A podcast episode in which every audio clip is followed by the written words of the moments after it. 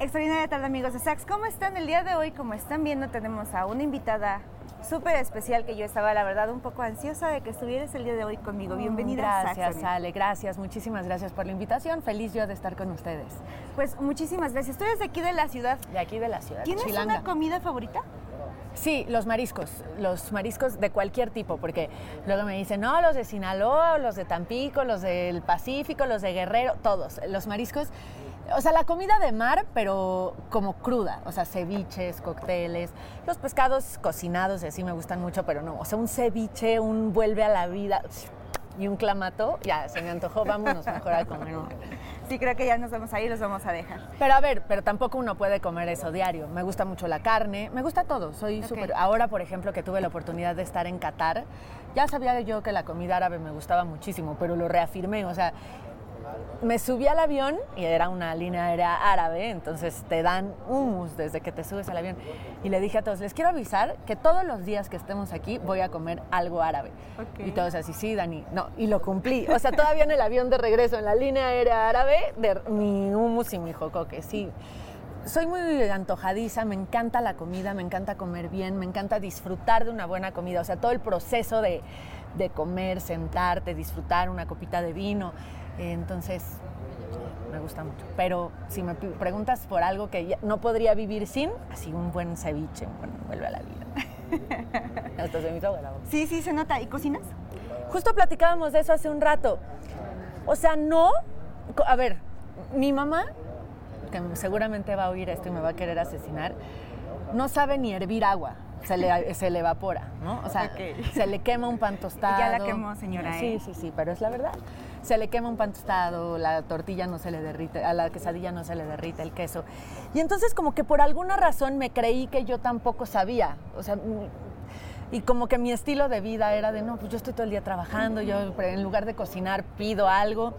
Pero después en la pandemia yo soy sumamente hiperactiva y sumamente ansiosa y, y- y me gusta estar todo el tiempo activa. Y en la pandemia, a pesar de que yo nunca paré porque teníamos el noticiero todos los días y aparte tenía más chamba porque muchos de nuestros compañeros estaban en cuarentena, entonces tenía que cubrir otros espacios, estuve reporteando mucho, haciendo muchas entrevistas, pues sí llegaba a mi casa muy temprano, eh, algo a lo que no estoy acostumbrada, desde luego. Y entonces, pues empecé a cocinar y como que todo el mundo empezó a subir recetas a Instagram y ya sabes. Entonces empecé a cocinar y me di cuenta que soy muy buena porque soy tan, tan tragona que como que le entiendo. O sea, pruebo, hago una salsa, pruebo y digo, "Mm, no, le falta toquecito ácido, le falta más sabor. O le fal-". Entonces resulta que hago muy bien las cosas. Eh, hace un- unos días, eh, mi familia es francesa, eh, y la Candelaria, el Día de la Candelaria, así como aquí se celebra con tamales, en Francia se celebra con crepas. Cada quien hace su crepa en una sartén, no en una crepera, en una sartén normal con la que tenemos todos en la casa, y agarras el mango de la sartén con un billete, y si logras darle la vuelta a la crepa, así como Ajá, que, que Voltearla. en el aire. Se supone que vas a tener dinero todo el año y entonces ya lo hemos, ya lo hemos como eh, evolucionado, entonces ahora hay concurso de quién levantó la crepa más alta. y. Y no, no sabes mi crepa, hasta subí una foto a Instagram, o sea, voló, dio tres mortales, cayó perfecta, me quedó delgadita. Entonces, bueno, resulta, en los últimos dos o tres años me he dado cuenta que no soy tan mala en la cocina como lo creía. Como tú lo creías. Y eso está genial cuando descubres que hay cosas que tú pensabas que no podías hacer, pero te das cuenta que sí, que a lo mejor solo era falta de tiempo, ¿no crees? Solo la falta de tiempo y un poco de los fantasmas y los bloqueos que nos vamos haciendo. Fantasmas es una palabra como eh, muy agresiva para el tema de la comida, pero sí un poco los bloqueos que nos vamos haciendo por alguna razón, que no siempre es eh, malo y que te van generando miedos. En- insisto, el tema de la comida pues es un tema muy simple, pero eh, muchas cosas en la vida no las hacemos o no nos atrevemos a hacerla por miedos que nos vamos generando nosotros mismos y no hay nada mejor que hacer algo, como dice la frase, si te da miedo, hazlo con miedo, pero hazlo. Eh, entonces sí, ir rompiendo eh, miedos e ir haciendo cosas eh, y darte cuenta que las haces bien o mal, pero de que las hiciste, creo que es una gran forma eh, de vivir, de vivir la vida. y de ir rompiendo el paradigma. Eres una persona que yo creo que todos consideramos en, en cierto estatus de éxito, que todos te vemos y te admiramos porque estás a lo mejor enfrente de los reflectores. ¿Cómo es Daniel cuando nadie más ve? Pues eh, lo que dices es una pregunta que me mueve mucho y más ahorita porque todo el mundo siempre me ha desde, muchos años para acá, eh, la gente muchas veces, o casi toda la gente, y lo cual agradezco muchísimo, me dice eso. Te va muy bien, eres muy exitosa, tienes la fortuna de ganar bien, de tener un buen puesto, de tener un noticiario en el canal más eh, importante de México. Y durante muchísimos años yo sabía que sí, pero no me sentía completamente exitosa. Me siento ahora completamente exitosa, que tengo una familia linda como la que siempre soñé, que tengo a mi niña en casa esperándome, que cada vez que llego, no importa si fue una jornada corta o una jornada larguísima o un viaje, me está esperando con una sonrisa. Eh, mi pareja me llena y me llena de paz sobre todo, lo cual nunca había vivido en, en el aspecto personal. Entonces, ahora sí realmente me siento exitosa. Pero ¿cómo es Daniel? Pues es un ser humano normal, es un ser humano al que le encanta divertirse, al que le encanta reírse y desafortunadamente en mi trabajo uno se puede reír muy poco por las noticias que damos. Eh, hace poco me invitaron también a un programa de televisión en, en la empresa para la que trabajo, que nada tiene que ver con las noticias y que es un programa de risa, es un programa de concursos de risa. Y entonces me dijeron, ¿por qué vienes si no, como que no tiene nada que ver? Y dije, por eso, porque creo que la gente agradece que, que, la persona que está al frente del noticiario todas las mañanas y dándole las noticias sea después un ser humano normal.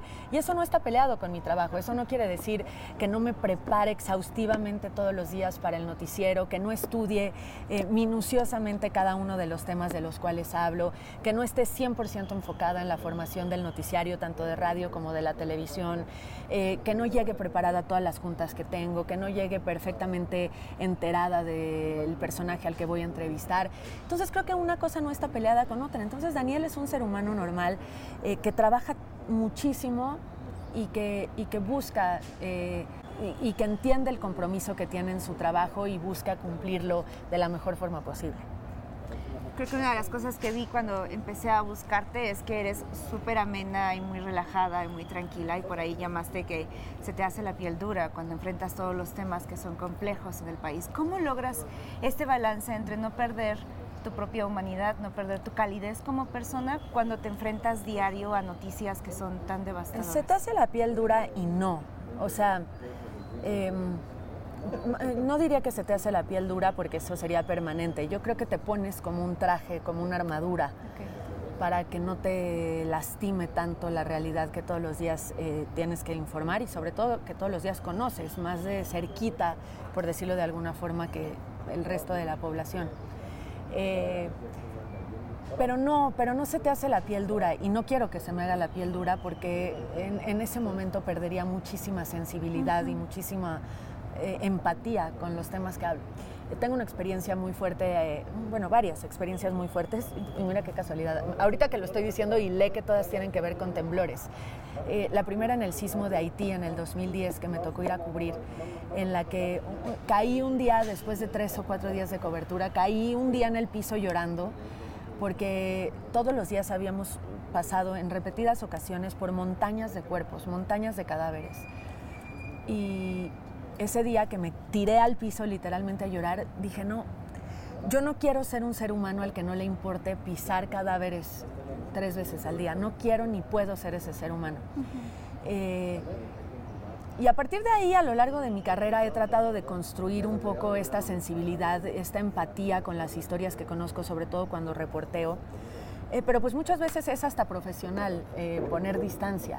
Pero eso no quiere decir que no me lastimen y que no me, duen, y que no me duelan. Eh, el sismo del 2017 es un parteaguas en mi carrera profesional, pero también en mi vida personal, que eso es lo que nadie sabe y nadie entiende y no me interesa tampoco mucho contarlo. Pero ahora que estamos en estos mismos días contando la historia del sismo de Siria y de Turquía, pues realmente, genuinamente me duele, genuinamente me, se me parte el corazón, se me hace un nudo en la garganta cuando veo las imágenes por esa cercanía al tema que tenemos yo y todos los mexicanos, me imagino. Pero no, no creo, eh, como que nos hemos acostumbrado a decir que se nos hace la piel dura, pero no, creo que hay momentos en los que nos tenemos que poner una armadura, un traje, un traje como de astronauta para ver las cosas un poquito de lejos, pero no, no podemos permitirnos que nuestra piel sea la que no permite que nos lleguen los temas. porque pierdes esa sensibilidad que yo creo que en ustedes es súper importante. Sobre todo porque te genera empatía, ¿no? Imagínate todos los días eh, en esta realidad terrible que estamos viviendo, tenemos que narrar historias de mujeres eh, asesinadas, eh, de hombres y de mujeres y de niños y de niñas desaparecidos. Imagínate que, se te, que perdieras esa sensibilidad, pues sería como hablar de un árbol que se cae. Entonces, no, cada caso lo entiendo como una historia, cada caso lo entiendo como una familia que está esperando en casa, cada caso lo entiendo como un esposo, como una madre, como un padre que están eh, llorando a la mujer a la que mataron. Entonces, eh, sí, creo que es bien importante mantener eso. Creo que es algo que a mí me encanta mucho de ti porque a veces corremos el riesgo de pensar que solo son números y nos acostumbramos a hablar de las historias como un número más pero es importante esta parte que tú dices, rescatar el que hay una historia y un nombre detrás de esa historia. Yo siempre, la, no sé si llamarlo, la técnica que me ha funcionado es eh, ponerle rostro a las historias eh, que, estamos narrando. Y, y, eso funciona para muchos, en muchos sentidos. Funciona para generar esa presión que necesitan las autoridades para ponerse a trabajar en los casos eh, y también para comunicarlo con empatía. Quisiera poner un ejemplo de esto ¿Por qué fue tan sonado el terrible y el trágico caso de Devani Escobar en Nuevo León? Porque todos conocimos esa fotografía, la última que le tomaron, porque todos entendimos que esa mujer que estaba vestida así, así y así, minutos después vivió una cosa horrible. Entonces yo cada vez que voy a contar una historia, que me entero de una historia, que toca hablar de una historia de ese tipo en el noticiero, me gusta ver su fotografía, me gusta ver su rostro para, para, entender y para que me entre muy bien aquí que era una mujer como yo, que puede ser mi hermana, que puede ser mi prima, que puede ser mi amiga, que puede ser mi madre y de esa forma tratar de, pues de expresar o de contar la historia de la manera más responsable posible. Sí, totalmente. Y creo que es indispensable reivindicar a las víctimas, ¿no crees? Totalmente. Eso, eh, em, entender que no importa cuál fue la razón por la que se fueron, salieron, estaban, eh, no, importa cuál, ha sido el, cuál haya sido el contexto en el que sucedió, pues en este caso el feminicidio, la desaparición o lo que sea, eh, hay que tomarlas como víctimas y hay que entender eh, que ellas o ellos, en el caso de los niños y de los desaparecidos y de no tuvieron la culpa y que ellas son las víctimas y sus familias son las víctimas y respetar muchísimo eso, tanto a la víctima como a la familia. Llega un momento en el que tú ves el, incidente que se da el 11 de septiembre y tú entiendes que esta es tu pasión y tú entiendes y dices yo quiero estar ahí.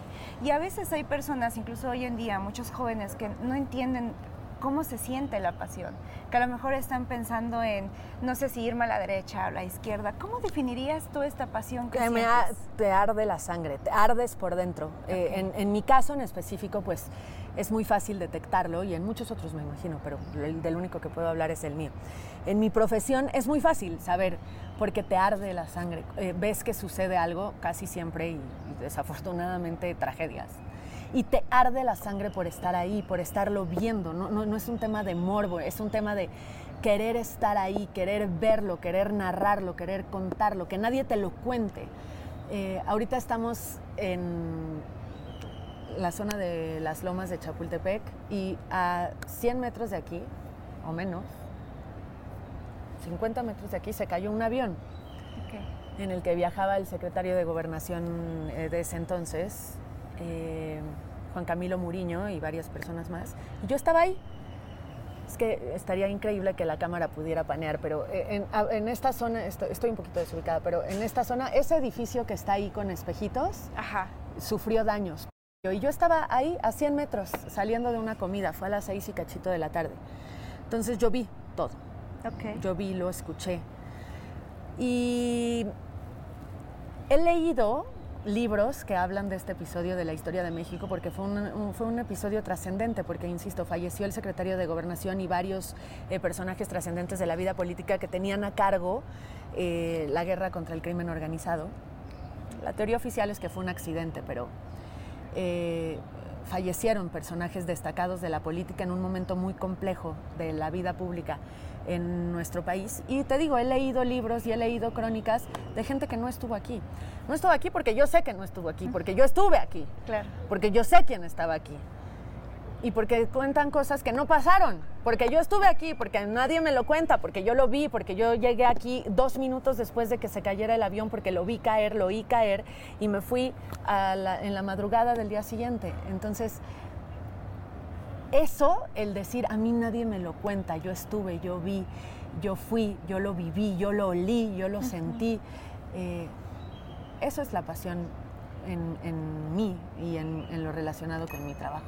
Es como cuando te gusta el fútbol o algún deporte. Eso que sientes cuando tu equipo mete un gol, cuando tu equipo pierde, eh, cuando tu equipo hace una anotación, esa es la pasión y la debes de sentir idealmente en cada uno de los aspectos de tu vida.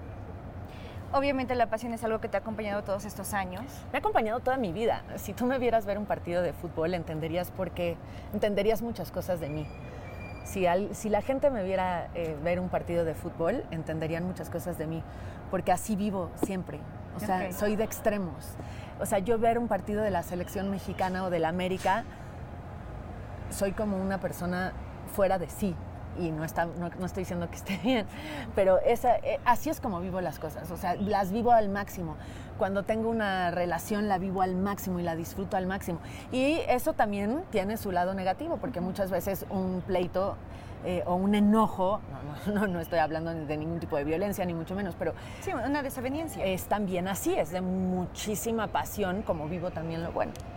Y obviamente durante todos estos años... O un drama, cuando el novio te cortaba el drama de artista de cine. Sí, a, veces somos especialistas en eso.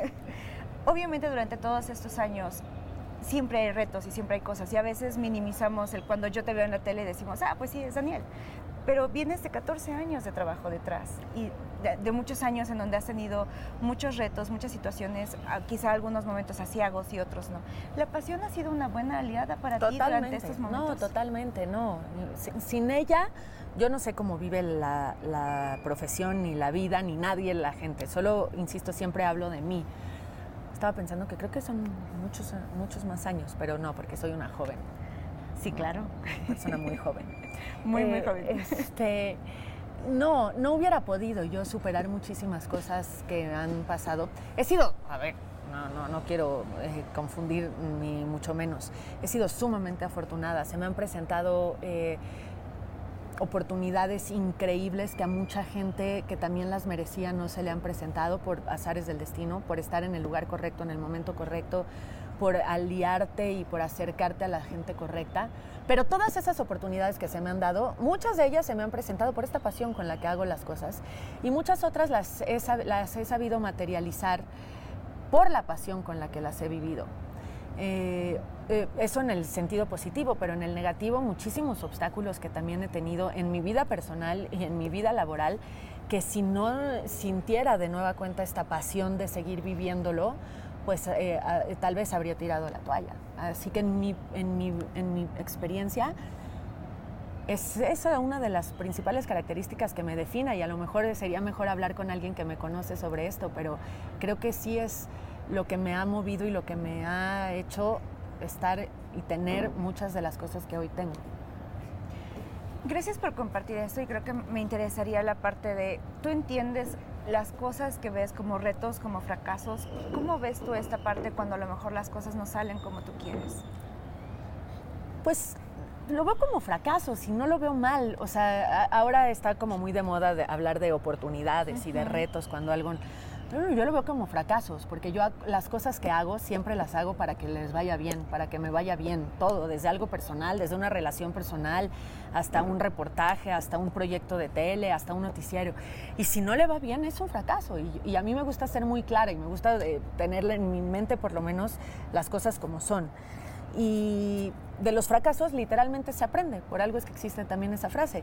Y lo que hay que hacer es analizar, tener una autocrítica enorme para entender qué hiciste mal tú, qué hizo mal el resto de la gente y por qué lo hizo mal o por qué salió mal lo que salió, porque si nos, si nos asumimos como un individuo solitario no entendemos nada, todo es en conjunto, todo es en equipo, todo es de cierta forma un trabajo colectivo.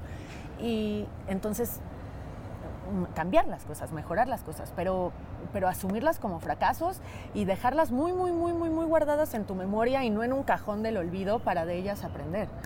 Eso creo yo. Gracias. Hay un momento cuando obviamente nos vamos todos a pandemia y que tú comentas que obviamente ustedes no podían porque se convierten como en el, en el pilar de decir, si ellos también se, también se están resguardando implica que algo está muy mal. Y ustedes como periodistas entonces quedan como, ya, no a lo mejor directamente como Daniel, sino ya como un icono de las cosas siguen fluyendo. Y esto obviamente cuando tú como persona trasciendes a ser un poquito más allá y, trasciendes a ser la tranquilidad de muchas personas que te vemos, tiene un costo para ti como persona, obviamente porque se te implica a ti una, una exigencia en cuanto a calidad, a, estar siempre presente. Mm, sí, o sea, claro, a ver, eh, tuvo un costo, pero pero no un costo en el sentido negativo, al contrario. Claro, me sentía y nos sentíamos todos quienes trabajábamos en esos momentos tan duros de la pandemia, marzo, abril, mayo, junio del 2020, eh, me sentía vulnerable, ¿no? O sea, eh, porque por primera vez sabes que te puede pasar en cualquier instante a ti o a tu familia, o que la cifra o, en muchos casos eh, nos tocaba dar la cifra diaria de fallecidos y en esa cifra iba alguien que conocíamos, compañeros cercanos de trabajo, familiares, amigos, todos conocemos a alguien que murió a consecuencia de la pandemia.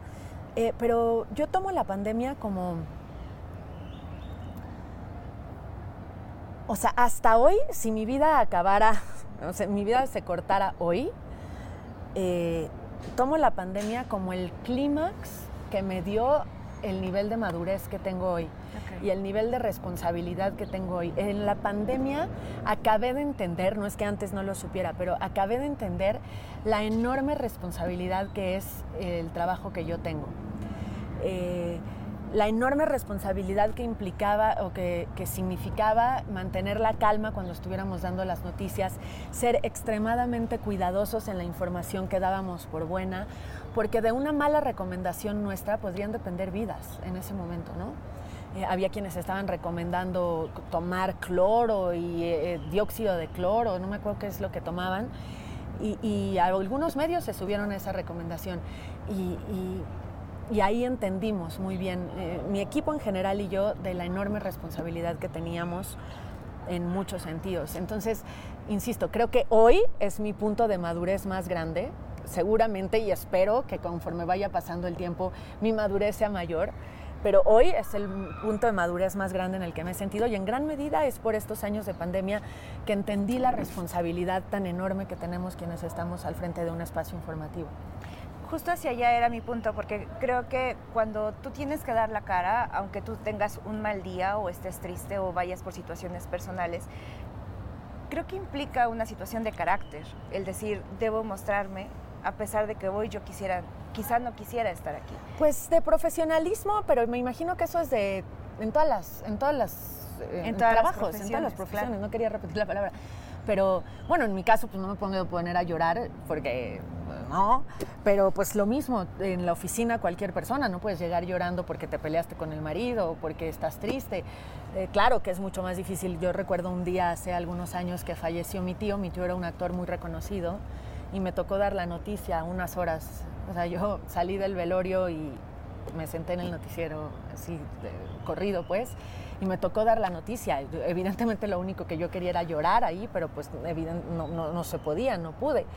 Pero pues eso sí no lo eso es, ahí sí no veo diferencia del resto de los trabajos porque uno tiene que eh, a veces cerrar la puerta de la casa y, dejar los, los, problemas ahí para llegar a, hacer nuestras actividades eh, de la forma más sensata posible aunque estemos pasando por un mal momento. Imagínate un médico que está tenso, que está nervioso y tiene que hacer una cirugía de corazón abierto, ¿no? Tiene tiene muchísimo más grado de responsabilidad de él que yo y muchas otras personas también. Ahorita estás dando, aparte del horario en, la, en televisión en la mañana, también este, tienes radio a, mediodía. ¿Cómo te has sentido? Feliz. Eh, ya había hecho radio en algún momento de mi vida, hace muchos años, hace 10 años, 11 años. Y eh, sabía que era un medio de comunicación tan hermoso, tan noble, que te da la oportunidad de, eh, de improvisar, de dar tu opinión. En la televisión finalmente es mucho más rígida, el tiempo en la televisión es muy estricto, eh, ¿no? hay una forma muy, muy cuadrada para la televisión.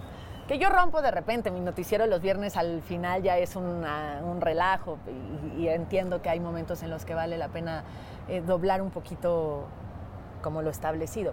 Pero la radio te permite opinar, la radio te obliga a estudiar muchísimo, porque pues no hay un teleprompter, tú tienes que hablar eh, de lo que sabes, de lo que entiendes y tienes que decir cosas coherentes y cosas lógicas y, opiniones eh, pues medianamente informadas, ¿no? No decir sumamente informadas. Eh, pero estoy muy contenta, estoy muy feliz. Ha sido un reto enorme porque es una estación muy pequeña, nueva, con muy pocos recursos, entonces somos un equipo de cuatro que hacemos lo impensable.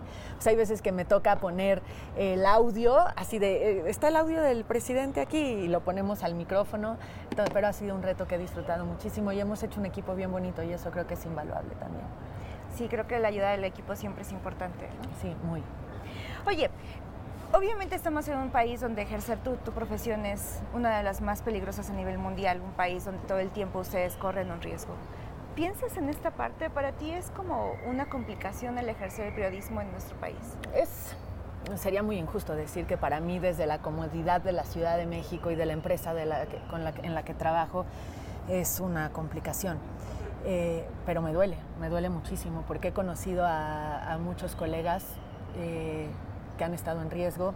He, conocido a, colegas que lamentablemente son parte de la, de la estadística de, periodistas asesinados en este país. Javier Valdés, uno de los periodistas más reconocidos eh, en México que fue asesinado en Culiacán. Yo lo entrevisté unos un par de años antes de que eso ocurriera.